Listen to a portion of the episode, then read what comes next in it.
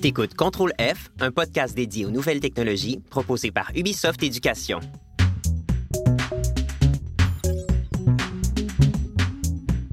Allô? J'ai décidé de faire ce balado parce que la technologie, ça me fascine. Mais je dois vous avouer que j'y connais pas grand-chose. Heureusement, il y a Léla qui va me guider. Allô? J'ai aussi trouvé des experts pour expliquer les détails les plus compliqués. Et aujourd'hui, on parle d'intelligence artificielle. L'intelligence artificielle ou IA est partout dans les médias. On en voit dans les films, les jeux vidéo. Oh oui, souvent c'est la voix d'un vaisseau spatial qui donne plein d'informations à l'équipage. D'autres fois, ces intelligences artificielles-là sont des robots à forme humaine ou, dans certains films, ils dominent l'humanité. OK, ouais, euh, moi, les robots du futur, je trouve ça bien énervant. Je m'excuse de péter ta ballonne, mais au point où la science est rendue, on est vraiment loin de créer des robots capables de conquérir le monde. Des vaisseaux spatiaux qui parlent avec le pilote et l'équipage, c'est pas mal plus probable. Comme des autos intelligentes, par exemple. Attends, attends. Tu me dis que les intelligences artificielles sont pas toujours des robots? Ah, c'est tellement dommage. L'intelligence artificielle caractérise des machines capables d'analyser d'immenses séries de données, d'effectuer des tâches très complexes et d'établir des prédictions. Mais contrairement aux programmes informatiques classiques, les IA sont capables d'améliorer leur raisonnement au fil du temps. C'est pour ça qu'elles sont intelligentes. Et pour en savoir plus à ce sujet, Léla a trouvé une IA très performante. Elle va tout nous expliquer. Et on l'a appelée Rob. Alors, Rob, comment ça devient intelligent une intelligence artificielle? Nous autres, IA, intelligence artificielle, nous sommes fondés sur des algorithmes, c'est-à-dire des formules mathématiques complexes. Dans le cas des IA faisant de la reconnaissance d'images, les gens qui les programment leur donnent des données à apprendre, des millions de photos de chats par exemple, en leur disant ⁇ Ceci est un chat ⁇ L'IA va ensuite être entraînée à reconnaître des chats sur des photos qu'elle n'a jamais vues. Pour rendre l'IA plus performante et plus intelligente, les humains valident ses réponses. Tu as raison. Ceci est un chat. Ou tu as tort.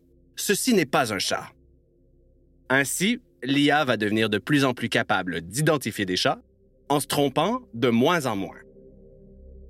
Et l'intelligence artificielle peut être utile dans plein de domaines importants. Par exemple, en médecine. Les IA peuvent aider les médecins à identifier des maladies sur des radios ou des scanners. Ah ouais? Mais elles ne peuvent pas identifier ce qu'elles ne connaissent pas. Une IA d'imagerie médicale n'a aucune idée d'à quoi ressemble un chat. Les IA font ce qu'elles sont programmées pour faire.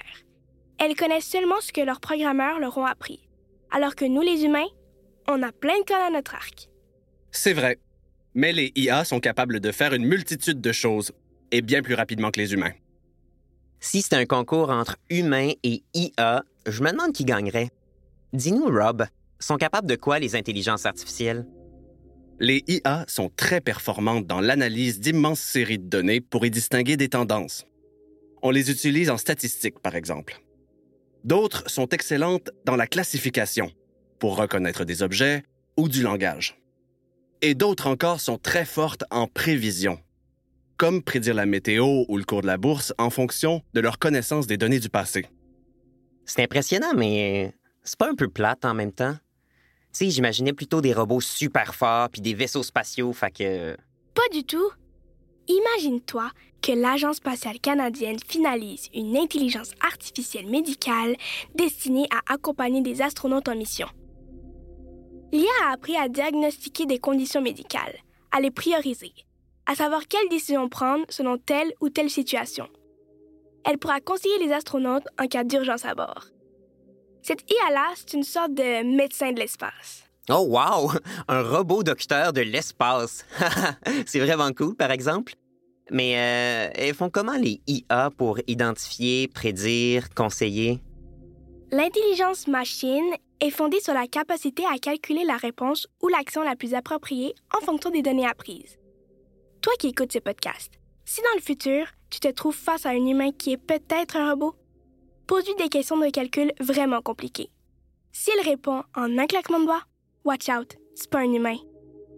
Je peux faire en un clin d'œil des calculs qui prendraient des semaines et des mois à solutionner pour des humains, car je calcule à la vitesse de la lumière. Ces calculs me permettent de trier, classer et confronter des données afin d'atteindre les objectifs que les humains m'ont donnés, comme prédire le temps qu'il fera, conduire une auto, reconnaître des visages. Dans le futur, les intelligences artificielles pourront faire le travail de certains humains, par exemple de la comptabilité.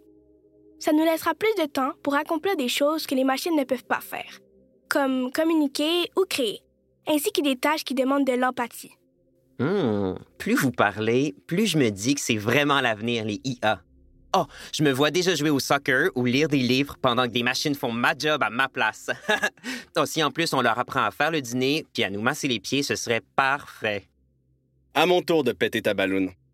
Nous, les IA, on n'est pas autonomes. On dépend des humains pour valider notre travail et améliorer notre intelligence. Sache que de plus en plus d'emplois vont s'ouvrir pour programmer, enseigner et améliorer les machines. Et puis, même si elles ont beaucoup de potentiel, les IA sont encore loin de pouvoir tout faire. Par exemple, elles sont incapables de reproduire la communication humaine. Elles ne peuvent pas ressentir d'émotions ou agir de manière spontanée. Ce que je comprends, c'est que même si certaines ressemblent à des humains, en fait, c'est toutes des machines. Pas de sentiments, pas d'émotions, pas de création ni d'imagination. En tant qu'IA, ça me va. Tu l'as compris. L'IA offre plein de promesses pour le futur. Dans les sciences, les jeux vidéo, la finance, l'aéronautique et autres. Mais l'IA a parfois mauvaise réputation. La reconnaissance faciale, les drones dans l'armée sont très critiqués. Et parce qu'elles sont programmées par des humains, les IA peuvent en prendre les défauts.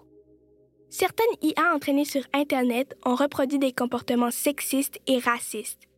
Des IA qui deviennent des trolls? eh bien, on aura tout vu. Mais c'est pas de notre faute. Les IA ne sont pas neutres ni objectives. On reflète les qualités et les défauts de nos créateurs humains. Si on émet des messages hostiles, c'est parce que notre intelligence a été nourrie par les mauvais humains. C'est important d'avoir de la diversité dans la programmation des machines pour que l'intelligence artificielle puisse refléter la pluralité de l'humanité. D'ailleurs, plusieurs plaident en faveur des chartes éthiques pour encadrer et guider l'utilisation de l'IA. Très philosophique tout ça. On va vous laisser là-dessus pour aller tester les connaissances de Rob en maths. Merci d'avoir écouté Contrôle F. Puis manquez surtout pas nos autres épisodes. On parle de voyage dans le temps, d'humains augmentés, puis on se demande si la technologie pourrait un jour donner la parole aux animaux. Comme à mon cochon d'Inde, Gribouille.